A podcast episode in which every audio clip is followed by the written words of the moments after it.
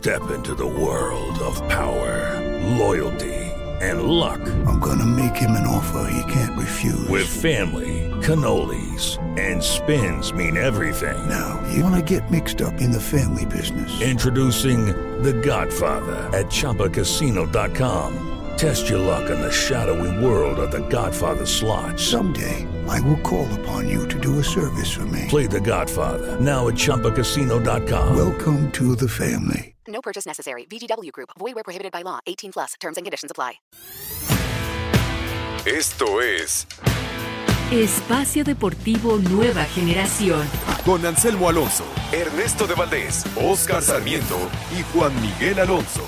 Cada generación tiene su historia. Comenzamos. Estos son los encabezados en las páginas de internet. Ochoa salva a México de la catástrofe en Copa Oro. El arquero paró el penal decisivo con el que el Tri se metió a semifinales. Marca.com, Haití llega mejor enrachado que México a las semifinales de la Copa Oro. Los caribeños han ganado 9 de sus últimos 12 partidos. Deportes.televisa.com, en Holanda ven a Edson como relevo de Light. Medios en Holanda afirman que Edson Álvarez es la gran prioridad del Ajax que desembolsaría lo que América pide. México.as.com Lorenzo Farabelli sería nuevo refuerzo para los Pumas. El mediocampista argentino se encuentra libre y ha recibido ofertas del Huracán, Pumas y del Defensa y Justicia. En su último torneo metió seis goles. Amigos, amigos, bienvenidos. Esto es Espacio Deportivo Nueva Generación de Grupo Asir para toda la República Mexicana. Como todos los domingos junto a Juan Miguel Alonso, Oscar Sarmiento, sucedió Ernesto de Valdés. Trabajamos bajo la producción de Mauro Núñez, los controles de Julio Vázquez, para hablar durante una hora de lo más destacado en el, el mundo deportivo de este fin de semana. Lo sucedió en la Copa Oro, la Copa América, el Mundial Femenil, el fútbol de estufa de la Liga MX, las grandes ligas, el béisbol de la Liga Mexicana, en fin, muchos, muchos temas que tocar. Pero antes, antes te saludo con muchísimo gusto, Juan Miguel Alonso Costas. ¿Qué tal Ernesto? Oscar, amigos que nos acompañan, un gusto estar con ustedes. Ya se consiguió el pase a la, a la semifinal. Sufriendo, hay un héroe, Guillermo Ochoa, ya lo estaremos platicando. Y aprovecho el arranque del programa para felicitar a Luis Junco y a Nina, que ayer se casaron y tremendo bodorrio que, que aventaron por la ventana. ¿eh? Nada, pues, muchas felicidades. Ayer andabas ¿Eh? por Puerto Vallarta, Puerto Ahí Escondido. andaba Puerto Vallarta. Muchas felicidades a Ah, Junco y a. Nina. Muchísimas felicidades, Oscarito. ¿Cómo estás? Muy buenas noches, bien, tranquilamente, todo en orden. Eh, con razón te veo un poco, todavía con confeti. Eh, antes de agarrar el avión te hubieras sacudido un poquito y te hubieras visto mejor. ¿Con quién? Eh, ¿Qué les pareció? La selección da un buen paso. Me parece que otra vez eh, está, es, es importante hablar que en la Copa Oro tiene que haber un bar.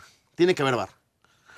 Porque en, en- en lo que va de la Copa Oro han habido jugadas polémicas y ahora ya se está usando el VAR en, en todos los torneos nacionales e internacionales. Y me parece que ayer eh, pasa factura un poco en el partido de la selección. Ya lo hablaremos este, más largo en un momentico. Y me parece que la selección cumple, eh, gusta, puede ser. Ya lo hablaremos. Justamente, Ernesto parece que no mucho. justamente arrancamos con, con ese tema. Ah, por cierto, compañero. Jamaica ya ganó 1 por 0 a Panamá. Está en las semifinales, una sorpresa más en esta Copa Oro. Estará esperando rival a las 7 y media de la noche. Estados Unidos y Curazao se juegan ¿por, el último por- qué mencionas sorpresa? Para mí, eh, que Jamaica avance sobre Panamá, Panamá es más equipo, ¿no? Históricamente, los panameños son un equipo más fuerte y Jamaica, que ha hecho bien las cosas en esta Copa Oro, pero, pero bueno, yo, yo sí lo veo como una sorpresa, como lo, lo que pasó ayer Eh, entre Haití y Canadá. ¿no? ¿Es un, nivel ascendente al que ha llegado Jamaica? Pues ha mejorado mucho, ¿no? Sí. Ha mejorado mucho el ya no es la selección que es se le golea. ¿No? Ya no. Pero, pero yo creo que el, el favorito era Panamá, a pasar. Sí, sin duda. Sin duda. Sin duda. Pero bueno, estaremos platicando un poco más adelante de eso. La selección mexicana. Eh, ayer se pone adelante con gol de Raúl Jiménez. Buena jugada de Pizarro por banda izquierda. Jiménez peleando como siempre en el área. La manda a guardar. Después viene el tema del VAR. Ya lo estamos platicando un poco más adelante. Lo cobra bien el penal eh, Brian Ruiz. Y en los penales eh, llegaron a las instancias de finales. Al final es eh, Francisco Guillermo Ochoa eh, el que saca la cara por los mexicanos con una tajada eh, en el último penal. ¿Cómo juega la selección mexicana, Oscarito? Y te digo antes cómo lo vi yo.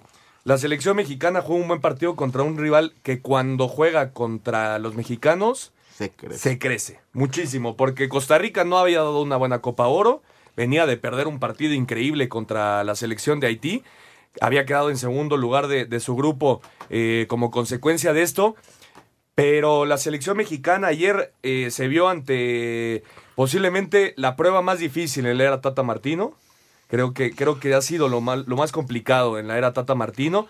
Y al final, eh, me parece que juega un buen partido, pero la falta de poncha adelante eh, sí, sí, sí le está complicando un poco y sobre todo en sector defensivo, Oscarito.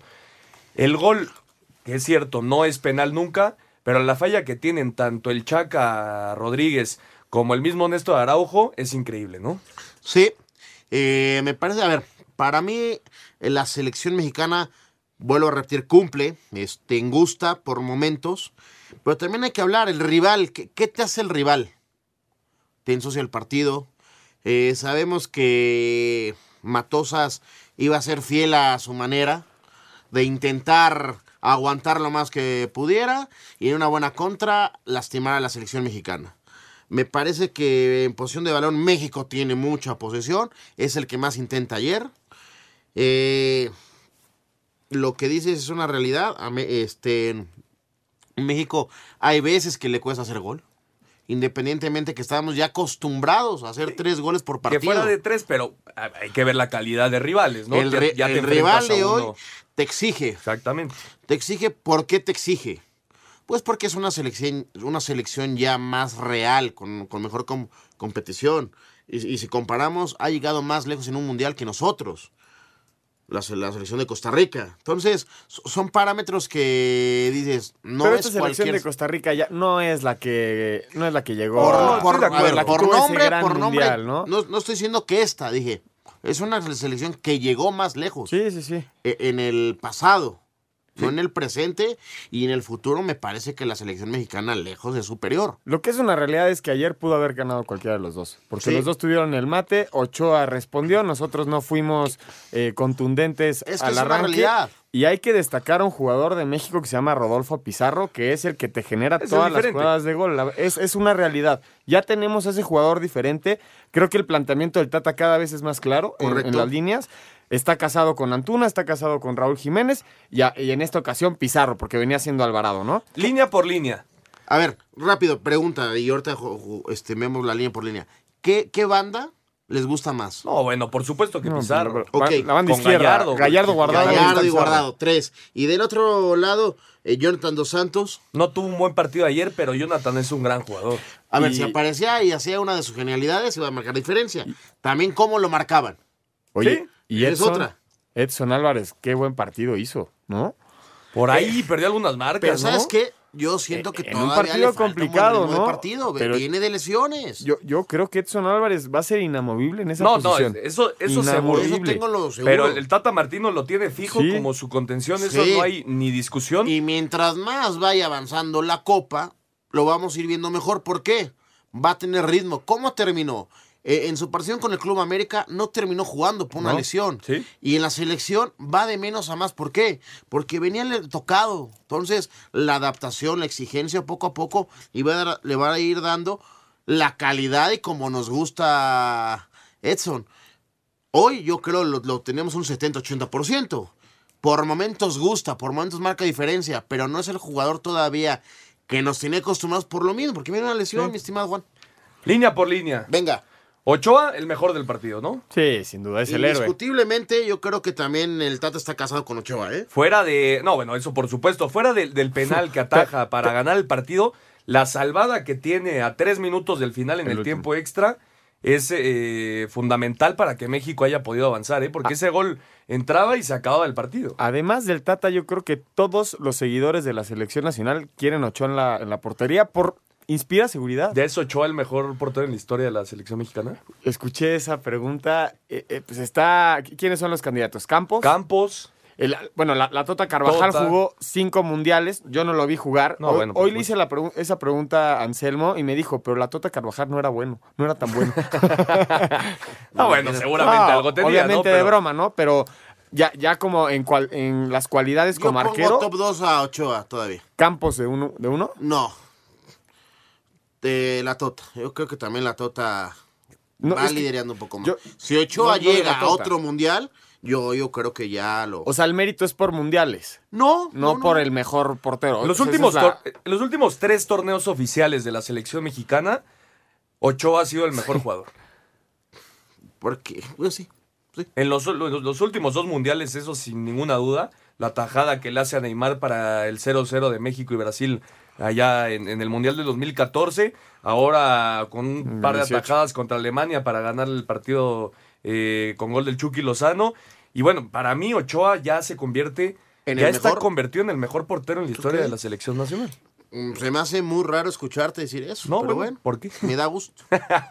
Bueno, defensas, Salcedo, Araujo eh, como centrales, Gallardo por izquierda y el Chaca Rodríguez por derecha. Me parece que ahí es la zona más débil de la selección mexicana. Ni Salcedo ni Araujo andan en buen momento. Yo creo No. que Moreno, Moreno, Moreno va a liderar esta, esta defensa central y cualquiera puede ser, ¿eh? puede ser Salcedo, puede ser Araujo. Nos han demostrado que tienen calidad. Hasta el mismo Reyes. O, Re- o Reyes. Yo, yo sí pongo por adelante a Salcedo y Araujo que Reyes. Yo ¿eh? también. Yo también. Van, van de izquierda, Gallardo está convertido en un jugadorazo. mejor. Un ida y vuelta espectacular, con mucha llegada y, en defensa muy bien. Hay, hay un jugador que no hemos mencionado que, que no estuvo, obviamente, por un problema eh, médico, que es Layun. Layun entra en este, en este Por cuadro supuesto. de lateral, de volante, No, de lateral, Lateral. en vez del Chaca Rodríguez, ¿no? Sí. de lateral por derecha, no, no como lo acostumbramos a ver no, por por- izquierda. Por, la- por banda derecha. Por banda ya, Lo, ya lo venían haciendo desde que Gallardo jugaba Claro. como titular. El Chaca Rodríguez es un jugador que ataca muy bien, pero que defiende muy mal. Ayer, ayer, el penal, la barrida es excelente. No, bueno, por supuesto. No, es, un- Es, es un más fal- es más falta de, De Joel Campbell. que el mexicano, hombre. Es, es- es increíble cómo te marcan ese penal. Increíble. Sí, bueno, Pero bueno. es el tema del VAR, ¿no? Edson Álvarez, para mí, El- eh, uno de los partidos más flojitos de Edson Álvarez en la era Tata Martino. Así, así lo ves. Sí. Yo, yo vi un partido muy sangrado en media cancha donde Edson Álvarez recupera, más que recuperar, rebota la mayoría de las pelotas. Yo creo que no brilla porque no las quita, sino las puntea. Entonces, yo creo que Edson Álvarez hace, hace su labor ayer sucia. Mu- muchas fallas en los toques. Toques Sucia, fáciles, sí. me parece que ahí fue donde Edson Y a Álvarez. veces hacía una de estuvo, más, ¿no? No estuvo certero, sí. Es una de más. Te po- podía salir más rápido y acarreaba más el balón. En esa posición hay que recuperar y pasar en corto. Como interiores, Siempre. Jonathan Se Dos juega Santos. al 1-2, compañero, ¿no? Interiores, Jonathan Dos Santos y Andrés Guardado. Andrés que tuvo que salir eh, acalambrado, ya no le alcanza, Ya no le al alcanza capitán de la físicamente, ya es un jugador viejo. Sí. Y Jonathan, que, que no fue un partido fácil para Jonathan. Pero no lo, decía puedes, no lo puedes sacar porque es un tipo que te puede hacer una diferencia en el momento más preciso. Cuando entró Charlie Rodríguez, el jugador de Monterrey, se vio un cambio. Inclusive le pegó al, al Sí, travesaño. hace la Pero jugada Charlie de- no del gol. tiene gol. Y Jonathan Dos Santos sí. Tiene más gol todavía. Pero Charlie Rodríguez, ¿cuántos años tiene? 22, Le- 21 le, años. Le viene, viene en la espalda, Queda- pero ya cerca, O ¿eh? sea que, eh, a él le queda un proceso largo en la selección Me en caso de que mantenga el nivel que nos ha enseñado en Sí, Monterrey. yo creo que si Jonathan no se pone las pilas, eh, Charlie Rodríguez puede quitarle el lugar. Eh, Pizarro, ya lo dijimos, el jugador diferente, el de más calidad. Sí, sin duda alguna. Es Sí, el que te marca sí. la diferencia, el que cuando se aprieta el partido se mete entre líneas, en cara. Yo creo que después, ¿pondrían después de Ochoa el mejor jugador a. Rodolfo Pizarro? Yo y a. Jiménez, que bueno, falla el penal, pero, Oye. pero es el que más corre, Y el que el más Chucky. Sí. ¿Y el Chucky? Nah, eh, O sea, El Chucky yo sé que no está. Ah, No, el Chucky va del otro lado, por Antuna. Antuna que ayer ya vio la calidad de, de partidos que se enfrenta a la selección mexicana, ¿no? No, y qué bueno que Antuna esté Antuna se- ya lo sabía. a ver, ya había jugado más partidos en otras facetas con la selección, ¿eh? Ojo. Sí. Y bueno, Raúl Jiménez, el gran goleador de la selección mexicana, anda en muy buen momento y ayer, muy raro, cambió su forma de, de tirar penales y bueno, lo atajó bien Se Moreira. equivoca en su toma de decisión de cambiar. Así es. Es el primer penal que falla con la, Oficial. con la selección. En, en selección en es el partido primero. oficial. No, falló uno con el Wolverhampton. era partido Era amistoso. amistoso. amistoso. Pero Ah, yo te había digo, fallado dos amistosos. Pero bueno. Escuchamos a Martino Yapatos. La selección mexicana de fútbol logró su pase a las semifinales de la Copa Oro tras derrotar en serie de penales 5-4 a Costa Rica, luego de que el partido terminara uno por uno en el tiempo regular, con gol de Raúl Jiménez al 44 por el equipo nacional y de Brian Ruiz al 52 de penalti por los ticos. Escuchamos al técnico de la selección mexicana, Gerardo Martino. En definitiva, los penales premiaron a quien tenía que haber ganado el partido. Dijimos una final, yo lo dije, una final adelantada, no esperamos encontrar a Costa Rica. Costa Rica es un excelente equipo, pero la realidad es que el partido lo debíamos haber ganado nosotros, creo que ya en los 90 minutos. Y llegar a los penales fue una circunstancia, no, nada que ver, absolutamente nada que ver. Cometimos un error puntual que llevó al, al rival a un penal, a nada, y cobraron penal. Nada más que eso. Bueno, y la tajada de Memo que seguramente nos salvó el partido. El Tri, por cierto, ya está en Phoenix, donde este martes se enfrentará a Haití en semifinales. Para Sir Deportes, Miguel Ángel Fernández. Ningún jugador es tan bueno como todos juntos. Espacio Deportivo Nueva Generación.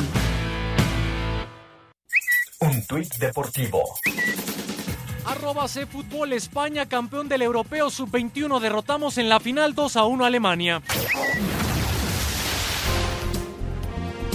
Costa Rica quedó fuera de Copa Oro tras caer en tanda de penales con México y empatar en tiempo regular con una anotación. Gustavo Matosa se va orgulloso de lo hecho por sus jugadores. Felicitar a, a mis jugadores, a todos los jugadores de Costa Rica hoy. Realmente hicieron un esfuerzo maravilloso. Mostraron el grupo que son afuera, lo mostraron adentro de la cancha y quedé orgulloso del trabajo que hicieron y agradecido por el esfuerzo. Dejaron el alma dentro de la cancha. En la mitad de la cancha muy bien la presión, con un México que sale muy bien con la pelota jugada, no se veía por dónde a no ser algún, alguna desconcentración, algún ataque rápido de México. Y yo creo que hoy el grupo sale muy fortalecido para lo que viene. Para Sir Deportes, Mauro Núñez. Muchas gracias a Mauriño. Ahí está la información de este México y Costa Rica, uno por uno. México lo ganó en penales 5 por 4. El tema del VAR, Oscarito. Todo mundo, eh, dijimos ayer, con las entradas que hay en la Copa Oro, eh, es increíble que la CONCACAF no pueda tener VAR en, en esta, en esta competencia. La explicación es que cada federación tiene que eh, tener exámenes con sus árbitros para que estén capacitados en el bar. Lo que no ha sucedido, ¿por qué? Porque en lugares como El Salvador, como Curazao, como Haití, en fin, eh, todos esos, estos países no tienen los recursos suficientes para capacitar a sus, a sus árbitros. Esa es la razón principal por la que no hay bar en esta Copa Oro. Ok, a ver, lo, lo entiendo, pero no lo, no lo comprendo. O sea, es decir, en algunos países sí pueden tenerlo. México está trabajando con eso. México ya lo tiene. Exactamente. Costa Rica lo va a tener. Honduras lo va a tener en, en- en algún mañana. Jamaica se le puede complicar, como tú dices, por temas Es que económicos. Son, países económicamente mucho más fuertes. Los que estás nombrando. Es correcto. Pero, en- en- entonces, ¿nos vamos a quedar? Esta, Lo que te deja esta este torneo esta es confederación, esta confederación va a ser la, perdón, la dejada. Yo creo que la solución, Juan, debe ser que la CONCACAF, como dices, con lo que te deja este torneo y con lo que van, están metiendo todo el tiempo de dinero, la, fe- la, la misma CONCACAF sea la que apoya a las federaciones de estos países para tener la capacitación, ¿no? Co- comparándolo con, con Copa América, po- ¿por qué, por qué Copa América sí, que tienen torneos que van 20 mil aficionados pagando en pesos sudamericanos o, o- o la moneda nacional? Y aquí estás hablando de 50 mil eh, aficionados en, En dólares. dólares. Yo creo que te capitaliza lo suficiente como para tener un torneo a la altura de los torneos internacionales. Sí, yo estoy totalmente de acuerdo. A mí me parece que la CONCACAF tiene sí o sí que apoyar a las federaciones para capacitar a los árbitros y que existe el VAR. Ya la tecnología ver, se está usando en todos lados. Este, en Ernesto, eh, si no te alcanza Jamaica, eh, no los lleves. Haití, esto, no llévalos. Pero hazles una capacitación en, en- en- en dos, tres antes de, de la participación para que ellos sepan cómo se maneja. Porque si no, nos vamos a quedar.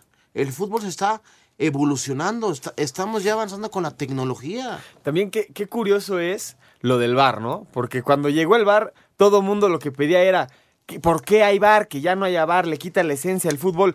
Y hoy que no hubo bar, estamos diciendo, ¿por qué, ¿por qué faltó el Por- bar? ¿Sabes por ¿No? qué, Ernest, en Juan y Ernest? Nos estamos acostumbrando. Es Claro. completamente necesaria ya la tecnología dentro del fútbol Ya no y eso puedes, no hay ya no- ninguna a duda. ver, ¿Sabes qué nos enseñó el bar? Que sí hay justicia por con, supuesto, con esa herramienta. pero por Sí hay. supuesto. No, la Copa América lo Mira, hemos visto. sí. Ah, Yo tuve la experiencia ahora en este ciclo, con, la tercera donde estaba trabajando. Nos quitaron 18 minutos por realizar muchas jugadas. Sí te lo paran. Pero al final, si, si te mata el bar, te molesta. Pero si se, como dice Juan, si hay justicia, te vas con un buen sabor de boca. Pues sí, hoy en el partido de Jamaica contra Panamá, el gol es de penal, que anota muy bien eh, Darren Mattox, pero es una jugada donde va el defensa panameño por arriba impulsándose, la pelota le toca en la mano y marcan penal. Tampoco me parece que, que con el VAR se habría marcado. Lo de ayer, obviamente, de- del Chaca Rodríguez con Joel Campbell, no hay No ni penal. cerca de, de- de- de ser penal. Es falta al revés, Así hombre. Es. increíble. Pero, bueno, Veremos si la CONCACAF empieza ya a trabajar en esto, que me parece Tiene es que, tiene indispensable ya en el mundo de- del fútbol. Y Haití, Haití es la cenicienta del torneo, la gran sorpresa. Empezó perdiendo 2 por 0 ante Canadá. Jonathan David y Cavallini, el jugador de Puebla, pusieron adelante a los canadienses. Y a partir del 50 empezó a jugar mejor eh, Haití. Doc Nyson, Herb Basile y Wild Donald Gurrier pusieron el, eh, 3 por 2 al Y, final. y ahora ya nos toca contra la Cenicienta. Habrá que enfrentar ese partido con suma seriedad por Pero cómo lo viene haciendo Haití. respeto al rivales. Pero también no, no hay que asustarnos porque Haití está jugando No, por bien, supuesto ¿no? que O no. sea, el- México está obligado a ganarle a Es, Haití. es un partido totalmente diferente, Oscarito, a lo que vimos contra Costa Rica. Costa Rica es un equipo que se planta bien en el terreno de juego, que tiene jugadores de calidad, que tocan bien el balón, que pueden manejar eh, los hilos del partido. Y Haití lo eh, basan todo su juego en lo físico, ¿no? Hay que tener cuidado en ese aspecto. Hay que trabajar en la pelota parada, que para los haitianos es importantísima. Y que para nosotros es nuestro, nuestra debilidad, la, hombre. la debilidad más grande históricamente. Y bueno, me parece que va a ser un partido completamente diferente que lo que vivimos contra Costa Rica y contra Haití. Hay que tener seriedad, hay que respetar a- al rival y sobre todo hay que ir bien físicamente preparados, ¿no? Yo creo que lo que mencionas es, es lo que hay que hacer. Y nada más hay que sumarle dos puntos. Respeto al rival y hay que jugar el partido. Hay que jugarlo minuto a minuto. No por ponernos la playera verde. Ya Está ganado. vas ganando cero. No es cierto, señor. Ahora, ¿Va a salir igual el Tata? hay Yo veces, hay veces y, ustedes me van a dar la razón. ¿Por qué contra una Alemania no- no- nos jugamos la vida y se le gana? Y ahora contra Martinica. Sí, la selección no jugó bien, lo entiendo. De, de- de años atrás, la selección mexicana baja el ritmo contra un rival menos complicado, ¿no? Es, Lo entiendo, pero no, no lo está bien, comprendo. no, no, por, por supuesto. ¿Por qué? Porque no, no- no, es justificarse. Y es ahí donde tiene que trabajar bien el Tata Martino para, para que anímicamente y sobre todo mentalmente Yo, la selección yo espero que mexicana con, el partido de Martinica se haya aprendido y madurado en ese aspecto, ¿eh? Así es, escuchamos a Mike Coyer, técnico de Haití.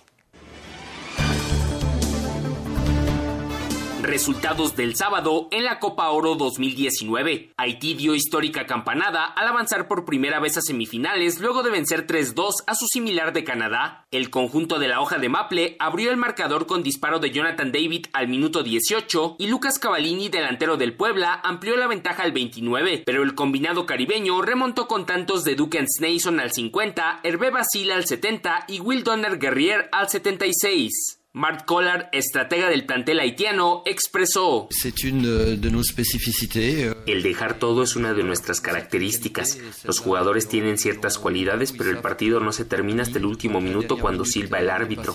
Saben que tienen que luchar, no solo por ellos, sino también por todo el grupo, por los líderes. Están luchando por el país. Por su parte, la selección mexicana hizo válidos los pronósticos al vencer 5-4 a Costa Rica en tanda de penales. Así, Deportes, Edgar Flores. Un árbitro divide opiniones. Algunos se acuerdan de su padre. Y otros de su madre. Espacio Deportivo Nueva Generación. Un tuit deportivo. Arroba ESPN en el arranque de la agencia libre en la NBA. Los Nets firmarán a Kevin Durant y además unirán a sus filas a Kyrie Irving y DeAndre Jordan.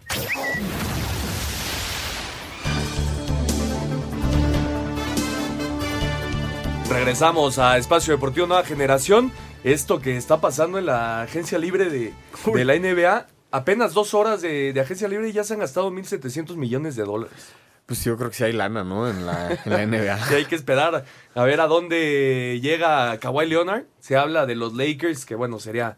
¿Con quién llegaría? ¿Con Anthony Davis? Anthony Davis y, ya está. Y LeBron. Y James. LeBron James. Y le, eh, le adjuntas a Kawhi Leonard, me parece que va a ser imparable el equipo de Los Y Ángeles. como decía Mike ahorita, los Nets también se están armando hasta, hasta la coronilla, ¿no? Sí, los Nets con Kevin Durant, que bueno, no va a poder jugar esta temporada, pero es un fenómeno. con Yo sí me Kyrie espero un año para que Kevin Durant juegue en mi equipo. Estoy totalmente de acuerdo. Bueno, regresando al fútbol, eh, dejamos de lado la Copa Oro. Por cierto, ya arrancó el partido entre Estados Unidos y Curazao. Eh, Tiene que ganar los Estados Unidos sin ningún problema. ¿eh? Tendría que ganar Estados Unidos. El, el ganador enfrentará a Jamaica el próximo miércoles a las 8 de la noche en las semifinales. El otro es Haití contra México el martes a las 9 de la noche. Y en la Copa América. La Copa América, ¿cómo sufrió Brasil? La local Brasil sufrió y en serio con Paraguay. Llevaron el partido a las instancias de los penales. Tres de las cuatro eliminatorias se fueron a penales en este nuevo formato donde no existe el tiempo extra, Juan. En cuartos de final hubo, de los cuatro partidos, dos goles y fue nada más en un partido. Hubo tres empates a cero. ¿Sí? Sí. ¿no? Y, y lo, lo de Brasil contra Paraguay, co- cómo sufre, pero hay que, hay que estar en los penales. Vemos que los penales no son un volado, es el, el manejo de emociones y creo que Brasil lo está haciendo muy bien y se va a encontrar Argentina el próximo martes a las siete y media en una semifinal que va, va a sacar chispas en un Lionel Messi que todavía no despierta ese gran jugador en esta copa, ojalá lo, ojalá lo sea en este partido ante Brasil y bueno, Colombia contra Chile, tú, tú y yo lo dijimos que el favorito era Colombia y parece ser que Chile, Chile despertó, el campeón quiere volver a levantar la, la corona y Uruguay, lo de Uruguay es la sorpresa, ¿por qué? Porque también el mejor jugador de Uruguay, como en México, falla el penal. Luis Suárez es el que queda-. Hace que quede fuera Uruguay de la Copa América. Así es, Argentina, Oscarito, fue muy superior a Venezuela Sí. y con goles de Lautaro Martínez y Giovanni Lo Celso derrotaron 2 por 0. Sí, como mencionaba, fue el único equipo que supo meter dos goles e- en el partido, porque los, los, de- los demás fue en empate a cero y en penales se decidió todo. O sea, ¿qué te está diciendo? Hay una Copa América diferente a la que estamos acostumbrados, con pocos goles, con un fútbol bajo. Mira, yo, yo, yo lo veo así. En este formato de no tiempos extras, me parece que estás sacrificando el buen fútbol, porque las selecciones que se ven, eh, que, se, que se saben eh, inferiores, que, que tienen menos calidad dentro de la cancha, se te van a tirar para atrás, a aguantar los 90 minutos y a tratar de que el partido se vaya a penales y ahí intentar ganarlo, ¿no? Así lo hizo Perú, así lo funcionó. hizo Paraguay. El Colombia-Chile fue un partido más parejo, dos Sí. equipos que juegan bien al fútbol. Y bueno, la Argentina que sí fue muy superior a Venezuela, pero me, me parece, no sé qué opinan ustedes, a mí en lo personal no me gusta que no existan los tiempos extras. También es por la, la carga de todos los partidos de, de los jugadores. Yo sé, es raro ver dos torneos en, en América que tengan diferentes reglas, ¿no? Sí. Se te, te saca de onda. Uno pensaría que tiene que, tiene que tener como la misma pauta ambos torneos, que tener bar o irte a tiempos extras o irte directo a penales, pero yo creo que ahí influye mucho la, la carga del jugador, porque por lo general llegas a estos torneos después de una larga temporada y después terminas este torneo y tienes una semana de vacaciones y regresas a jugar. Lo platicaba con Raúl en la semana, Oscarito, con tu papá. Si, si hay tanta carga de partidos y, y claro, vienes de año mundialista, eh, vienes de, de acabar todas las competencias europeas eh, en México, etcétera, entonces no hagas el torneo, ¿no? Y más si va a haber una edición el próximo año. Claro, y espérame, tienen después por, por obligación, por reglamento FIFA, tienen 10 días. 10. 10 días De de, descanso. descanso. Entonces, me parece es un pretexto. Para mí también. Para mí es un pretexto. Y el jugador hoy, el, de élite, el, el- el de la máxima, es- está listo para tener esos este, excesos de minutos. ¿Por qué? ¿Cómo viajan? ¿Cómo juegan? semana, Copa del Rey, Champions, Liga. Y te estoy hablando de equipos de eh, máxima, ¿eh? Sí, de élite. Do- donde juegan estos jugadores, ¿no? Exactamente. Entonces, ¿para qué quitamos esa media hora de, de fútbol? No es mucho media hora. Me, pa- me parece que también hemos No, cambiado pero los es una diferencia brutal, ¿eh? Ah, bueno, por supuesto. Es pero, una diferencia Pero no brutal. estás de acuerdo Juan, en no, que- yo, pero yo es que- prefiero que... haya tiempos extras. ¿Por qué? Porque los partidos se tienen que definir en la cancha. Llegar a, a la última instancia, que son los penales, es otra cosa. Porque ya se jugó todo. Pero sí hay una razón del por qué no poner los tiempos extras. ¿están de Ya es la Esa es la esa es la tercera forma de tener un partido. Juégalo en 90. Claro. No, no te alcanzó, no pudiste, se te cerró X circunstancias. Tienes 30, los dos tiempos de 15 minutos, los tiempos extras. Si no te alcanza y sigue el partido tan cerrado. en penales. Y en penales. Son, son paso a pasito. Me parece que sí está mal que nos hayan quitado los tiempos extras. Ahora, hubieran habido tres tiempos extras. ahora te digo una cosa, para la tribuna mm, es espectacular. Pero ¿se te hace 30 espectacular? mi- 30 minutos más, ver un Colombia-Chile, que fue un buen partido. No, o Brasil-Paraguay o, O Brasil-Paraguay. Ah, tú dices si hubiera tiempo extra. Claro. Claro. A la gente le gustaría, Le gustaría ver más ver fútbol. 30 Es cuando minutos se más. abren los partidos Claro. porque ya no hay piernas. Es lo Y- espectacular. Y ahí es donde marca la diferencia, la calidad de un jugador donde te puede marcar la diferencia. Pero ¿están cuidando al jugador entonces?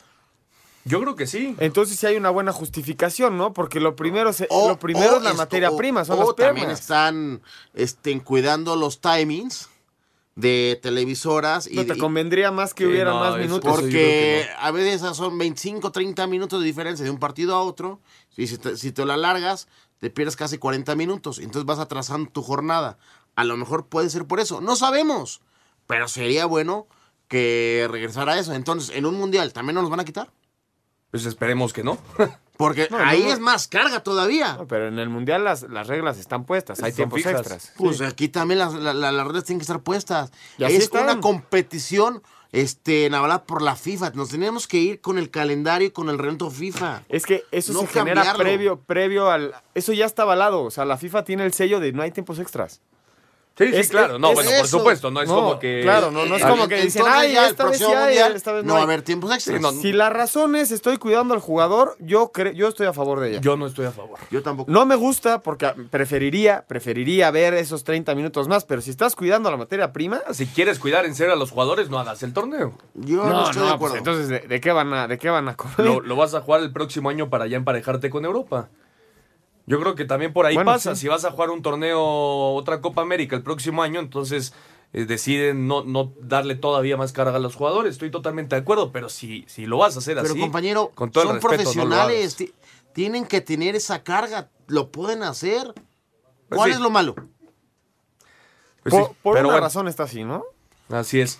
No Eh, compartimos, punto. Lo, lo cierto es que tres de, las, de los cuatro cuartos de final se fueron a los penales. Al final Brasil derrotó 4 por 3 en penales a Paraguay. Argentina derrotó 2 por 0 a Venezuela en los 90 minutos.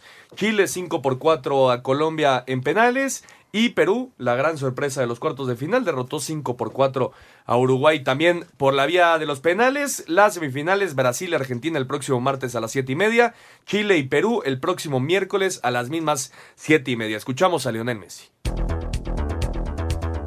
Quedaron definidas las semifinales de la Copa América de Brasil este martes a las 7.30 de la noche, hora del centro de México, en el Estadio Mineirao, en Belo Horizonte. La selección anfitriona que viene de eliminar a Paraguay se enfrentará a Argentina, que por su parte dio cuenta de Venezuela. El delantero del albiceleste, Lionel Messi, asegura que será un juego muy parejo. Es difícil decir un favorito eh, cuando se juega en Brasil y Argentina, ¿no? Y más en la situación que se está dando los partidos en esta Copa América, donde, repito, todo es muy, muy igualado. Pero bueno, ellos son los, los locales, los que tienen que salir a mostrar a, a su gente, los que hace más tiempo que, que vienen con estos proyectos. Y bueno, es un partido eh, igualado como todos los Brasil y Argentina. Para el miércoles también a las 7.30 de la noche, hora del centro de México, Chile y Perú definirán al otro finalista cuando se enfrenten en el Arena do Gremio en Porto Alegre. Los chilenos vienen de eliminar a Colombia, mientras que Perú dio la sorpresa al dejar en el camino a Uruguay. Habla el técnico de los peruanos, Ricardo Gareca. Era necesario sacar este partido adelante, creo que no, nos va a permitir fortalecernos, después vamos a enfrentar a una selección de la jerarquía de Chile, hay que prepararnos bien, creo que tenemos un plan, plantel bastante competitivo. Así Deportes, Gabriel Ayala.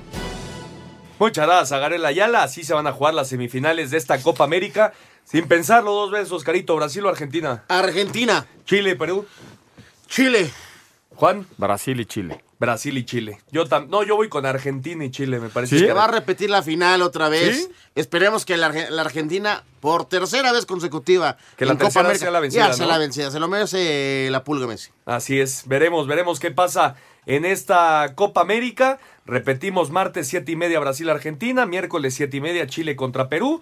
En la Copa Oro, cinco minutos Estados Unidos y Curazao siguen 0 por 0. Y en el Mundial Femenil, en el Mundial Femenil, Inglaterra, Estados Unidos, Holanda y Suecia están en las semifinales. Estados Unidos, la gran favorita, con dos goles de Rapinoe, que ya dijo, no voy a ir a la Casa Blanca, no voy a Sí. visitar al presidente Trump.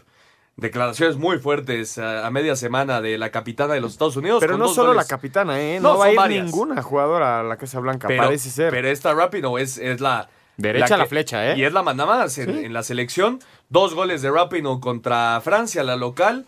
Un buen partido, muy buen partido este, estos cuartos de final. Por Francia descontó Wendy Renard. Pero Estados Unidos sin duda es la gran favorita para, Sí. para llevarse este torneo, ¿no? Y yo, yo creo que puede ser el, esta Cenicienta, que no, no fue Cenicienta porque desde que empezó el, el torneo mostraron un muy buen fútbol parecido al de la selección varonil, Suecia. Sí, Suecia que va a enfrentar a Holanda en las semifinales. La otra es Inglaterra contra Estados Unidos. Viene de ganar la Alemania, Suecia. Así es, Alemania 2 por 1. Esa fue una, una sorpresa en estos cuartos de final. Insisto, se está viendo gran fútbol en esta Le Copa dio la vuelta a Suecia Alemania. es, iba perdiendo empezando 11%. gol, gol al minuto 15 y al 22 y al 48 responden las suecas y ya no, ya no pudo Alemania abrir el cascarón. ¿eh? Así es. Vamos con la nota y regresamos con más.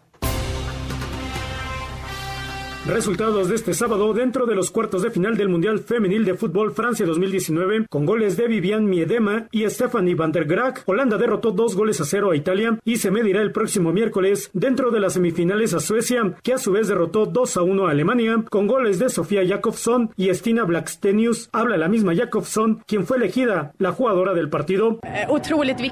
Este gol ha sido por mi hermano. Mi madre me dijo que estaba en el hospital en cuidados intensivos. Me desplomé encima de mi maleta y pensé que no podía ser verdad. Estoy muy contenta y orgullosa de este equipo. Estamos entre las cuatro mejores selecciones del mundo. Eso es realmente grandioso. Hemos llegado lejos, pero no hemos terminado. Queremos llegar aún más lejos.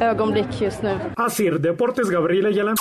Quedaron listas las semifinales del Mundial Femenil de Francia 2019. Los dos encuentros se van a disputar en la ciudad de Lyon. El martes la selección de Estados Unidos va a jugar en contra de Inglaterra. Escuchamos a Jill Ellis, entrenadora de la selección americana, quien analiza el cuadro inglés. Sus jugadoras tienen mucho talento, siendo su mejor línea lo que es el ataque, en donde es difícil quedarte con una sola jugadora. Un equipo que cuenta con una defensiva sólida, que tiene mucha experiencia y que son buenas jugadoras, por lo que será un buen duelo. El miércoles el sorprendente equipo de Suecia, que eliminó a uno de los favoritos como era Alemania, se va a enfrentar a Holanda. Para Sir Deportes, Memo García. Gracias a Memo García. Las semifinales Inglaterra-Estados Unidos el martes a las 2. Holanda y Suecia a las mismas 2 de la tarde. Veremos quién logra llegar a este final de la Copa del Mundo allá en Francia. Y estamos a 19 días de que arranque eh, la Liga MX. Vamos con todos los movimientos del fútbol de estufa.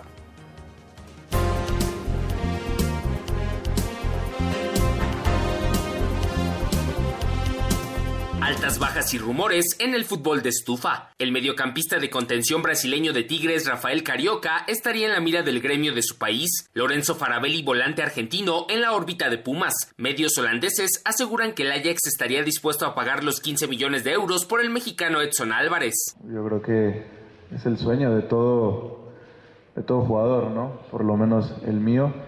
Eh, hay interés eh, de ciertos equipos, es lo único que puedo decir. Cruz Azul continúa en pláticas con el Houston Dynamo por los servicios del delantero colombiano Mauro Manotas. El ariete argentino Mauro Quiroga sería el nuevo refuerzo del Necaxa. Llegaría procedente del Curicó de la Liga Chilena, mientras que Monterrey se quedó sin opciones por Luke de Jong tras conocerse que el delantero holandés ya viajó a España para reforzar al Sevilla. Asir Deportes, Edgar Flores. Ningún jugador es tan bueno como todos juntos. Espacio Deportivo Nueva Generación. Un tuit deportivo. Arroba Wimbledon, lo más destacado este lunes en la primera ronda, Novak Djokovic ante Philip Kohlschreiber, Kevin Anderson ante Pierre Herbert y Stefano Tsitsipas contra Tomás Fabiano. Dejando atrás la polémica por el criterio utilizado para la selección de cabezas de serie, a partir de este lunes arrancará la actividad de la centésima trigésima segunda edición del Campeonato de Wimbledon, certamen más antiguo en la historia del tenis, cuyos orígenes se remontan a 1877 y cuyo evento es el único de la categoría que se juega en el césped natural de las canchas del All England Club en Londres, Inglaterra. El tercer Gran Slam del año llega con igual número de favoritos a llevarse la corona, Novak Djokovic, Rafael Nadal y Roger Federer. El suizo, quien ostenta 8 títulos, llegará a 21 ediciones consecutivas con cerca del 90% de victorias y un cuadro que podría complicarse hasta la cuarta ronda donde, hipotéticamente, enfrente al croata Borna Koric. Escuchemos las palabras del actual número 3 del mundo. El sistema es el que es. No hay mucho que los jugadores puedan agregar a esta historia. Al final del día, si quieres ganar el torneo debes pasar por encima de todos los jugadores que estén enfrente de ti, ya que de momento el empate no se contempla. Ya conocíamos el sistema. Supongo que es como un premio por jugar mucho en hierba, por jugar bien en hierba, y supongo que me beneficié de eso. Suerte contraria la vivida por el español Rafa Nadal, quien apenas en segunda ronda podría chocar ante uno de sus más recientes verdugos, el australiano Nick Kyrgios. La temporada no solo se juega en hierba, y la posición que ocupes puede que te haga tener un peor cuadro. Respeto las normas de Wimbledon. Otra cosa es que esté de acuerdo. No creo que sea justo lo que hace. En tanto que para el actual monarca Novak Djokovic, su camino por la conquista de la quinta corona caería en disyuntiva hasta los cuartos de final, teóricamente contra el griego Stefano Tsitsipas. En el cuadro femenil, Angelique Kerber y Ashley Barty llevan mano, sin descartar por supuesto a Serena Williams, María Sharapova y Naomi Osaka. Asir Deportes, Edgar Flores. Muchas gracias a Edgar Flores, completísima la información de este Wimbledon que arranca el día de mañana. Novak Djokovic a buscar repetir el título. Eh, en la final pasada la ganó contra Kevin Anderson. Rafael Nadal, eh, posiblemente el pasto sea donde menos se le da eh, su mejor tenis, pero bueno, claro que va a ser uno de los grandes favoritos. Y Roger Federer a buscar su noveno título de Wimbledon. Yo, yo, no sé, yo no sé qué esperar de este torneo. Wimbledon nos ha dado muchísimas sorpresas. recuerdo el año pasado fue Kerber quien le gana a Serena Williams la, la, final. Entonces, ese es el mejor torneo. Es, para mí es el, el mejor Grand Slam de todos. Y Djokovic, como dices, va a refrendar el título. Y Kevin Anderson, ojalá se saque la espinita, ¿no? Pues sí. Y ver un nuevo campeón en Wimbledon. Veremos qué pasa en Wimbledon. Es una semana muy especial en el mundo de tenis. Esta Wimbledon históricamente es el, torneo más importante en el Tour eh, de la ATP. En la Fórmula 1, Max Verstappen fue el ganador con su Red Bull, eh, Charles Leclerc con su Ferrari quedó en segundo y Valtteri Bottas y Mercedes en tercero. ¿No se metieron ahora los Mercedes? Bueno, Hamilton sí, pero lo castigaron tres lugares al final por una, creo que fue en la séptima vuelta, ahí hubo un problema justamente con Verstappen y al final se, se le quitan tres puestos. Es el primer gran premio que no lo ganan las flechas plateadas. El primero que se lo lleva Red Bull es Verstappen y este, este chavito Leclerc, qué bien lo está haciendo con Ferrari. ¿eh? Muy bien, tanto Leclerc eh, como Max Verstappen son dos de, los talentos más importantes a futuro en, la Fórmula 1. Y el tema de Ferrari, Oscarito. Sí, que cosa rara, no estaban listos para el cambio de neumáticos, ¿no? Se tardaron muchísimo En, la parada de pits. De, esto dejó fuera de, competencia a Vettel. Y bueno, Verstappen es el, el ganador. Checo Pérez acabó en onceavo y no se pudo meter en los puntos. El piloto holandés Max Verstappen ganó el Gran Premio de Austria, novena fecha del Campeonato Mundial de la Fórmula 1. Faltando dos vueltas, Verstappen logró rebasar a Charles Leclerc, quien se tuvo que conformar con el segundo lugar. El tercer sitio fue para el finlandés Valtteri Bottas. Por su parte, el mexicano Sergio Pérez no pudo sumar puntos al terminar en la décima primera posición, y esto comentó. No, toda la carrera. Estuvimos muy cerca de los puntos, una buena arrancada. Luego manejando los neumáticos, ¿no? que era muy importante y crucial al principio de la carrera. Pensamos que los que arrancaban en, en el compuesto más blando se podrían, podrían tener problemas si no los tuvieron. Hicimos una- al final una estrategia muy parecida a ellos y creo que ahí, ahí fue donde no tuvimos ninguna ventaja con la estrategia y, y ritmo eh, no teníamos el suficiente para poder pasar a, a los alfa. Asir Deportes Gabriel Ayala. Muchas gracias a Gabriel Ayala. Ahí está la información del Gran Premio de Austria. El siguiente es en Gran Bretaña, el 14 de julio, allá en el circuito de Silverstone. Y el tema, el tema este de Ana Guevara y Ernesto D'Alessio Juan. Ahora se enojó Ana Guevara, eh, va a tener que ir a declarar ante los diputados eh, a dónde han ido los, los ingresos eh, y este tema de las becas para deportistas. Y ahora se enojó, ¿no? Pues sí, sí, sí se enoja, pero ella está segura de que todo va a quedar claro. Es el 8 de julio cuando tiene que ir con los, con los diputados. Y no, no entiendo esta pelea que está teniendo Ana Guevara con D'Alessio en redes sociales. Se está haciendo un problema muchísimo más grande de lo que realmente es, o, o a mi parecer es así. Y si está todo claro, pues quedará, quedará el 8 de julio y Ana Guevara se irá a los Panamericanos y, y se acabó el problema. En caso de que no esté Eso bien, decir. ahí sí, mucho ojo, ¿eh? ¿Podrá perder el puesto? Sí lo podría perder. Por supuesto. Sí, si así lo deciden, sin, du- sin ninguna duda. Pero al final ojalá se arreglen, Oscarito, porque lo, al- a los que más afecta esta Es discusión es al deportista. Es una tristeza. Hemos visto que incluso en, en hace un par de semanas, si no estoy mal, eh, en China o Japón o Corea, uno de, de- de esos países, una, una embajada mexicana este, estaba en el hotel y no estaba pagado. ¿Sí? O sea, un tema... De hecho, le, pidi- le pidieron, le pidieron al, vía Twitter a, a Del Toro, ¿no? Sí. Al, Sí, al sí, cineasta, sí, sí, sí. que si los apoyaba, a pagar el, al final. el hotel y sí les ayudó, pero es una vergüenza todo ese tema, lo que está pasando en esas confederaciones. Totalmente de acuerdo. Escuchamos lo que dijo Ana Guevara.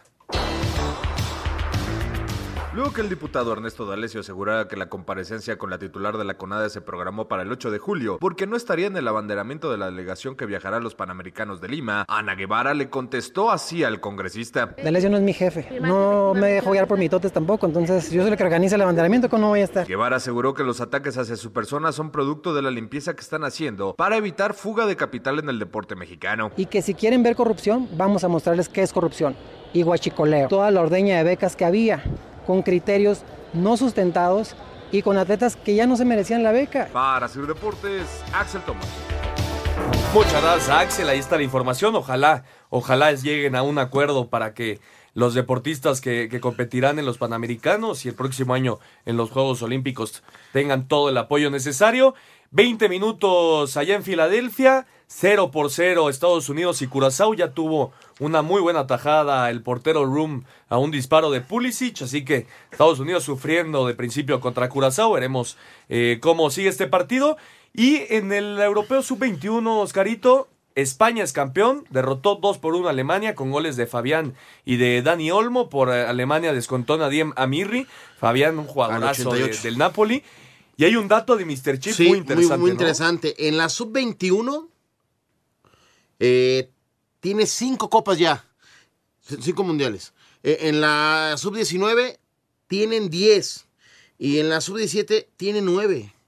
So- son datos que so- es la selección más ganadora en esas categorías. Categoría, trabaja, es impresionante, Trabaja hombre. muy bien España porque todas sus categorías inferiores juegan el mismo estilo que, la, Igualito. que la absoluta, ¿no? Es la, es la misma intención. Totalmente de acuerdo. Vamos a ir al 5 en 1 para terminar. Cinco noticias en un minuto. La selección mexicana de fútbol ya está en Phoenix, donde el próximo martes se enfrentará a Haití.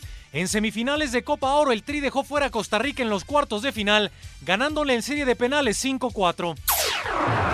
Listas las semifinales de la Copa América, próximo martes 7.30 de la noche Brasil-Argentina, miércoles a las 7.30 de la noche Chile contra Perú.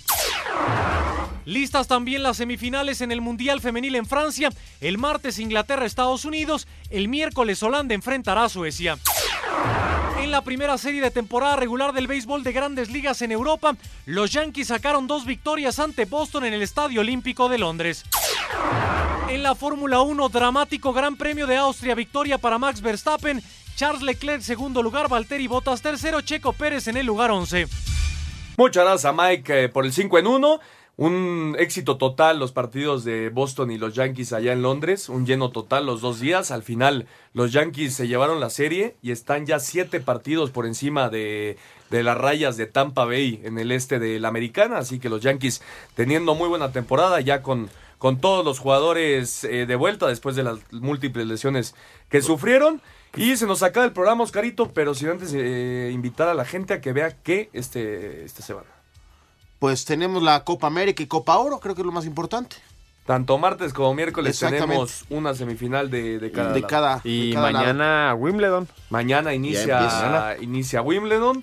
Así que hay muchísimo deporte para ver esta, esta semana. Estados Unidos sigue empatando 0 por 0 ante Curazao, minuto 22. Qué y bueno, obviamente. ¿no?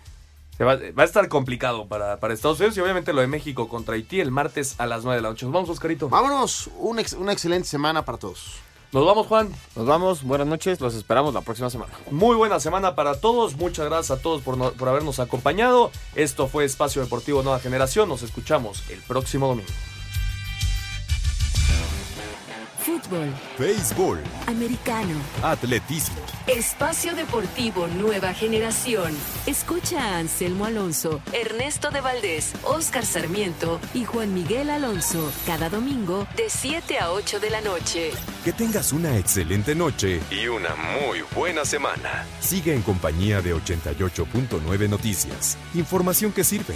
Tráfico y clima cada 15 minutos.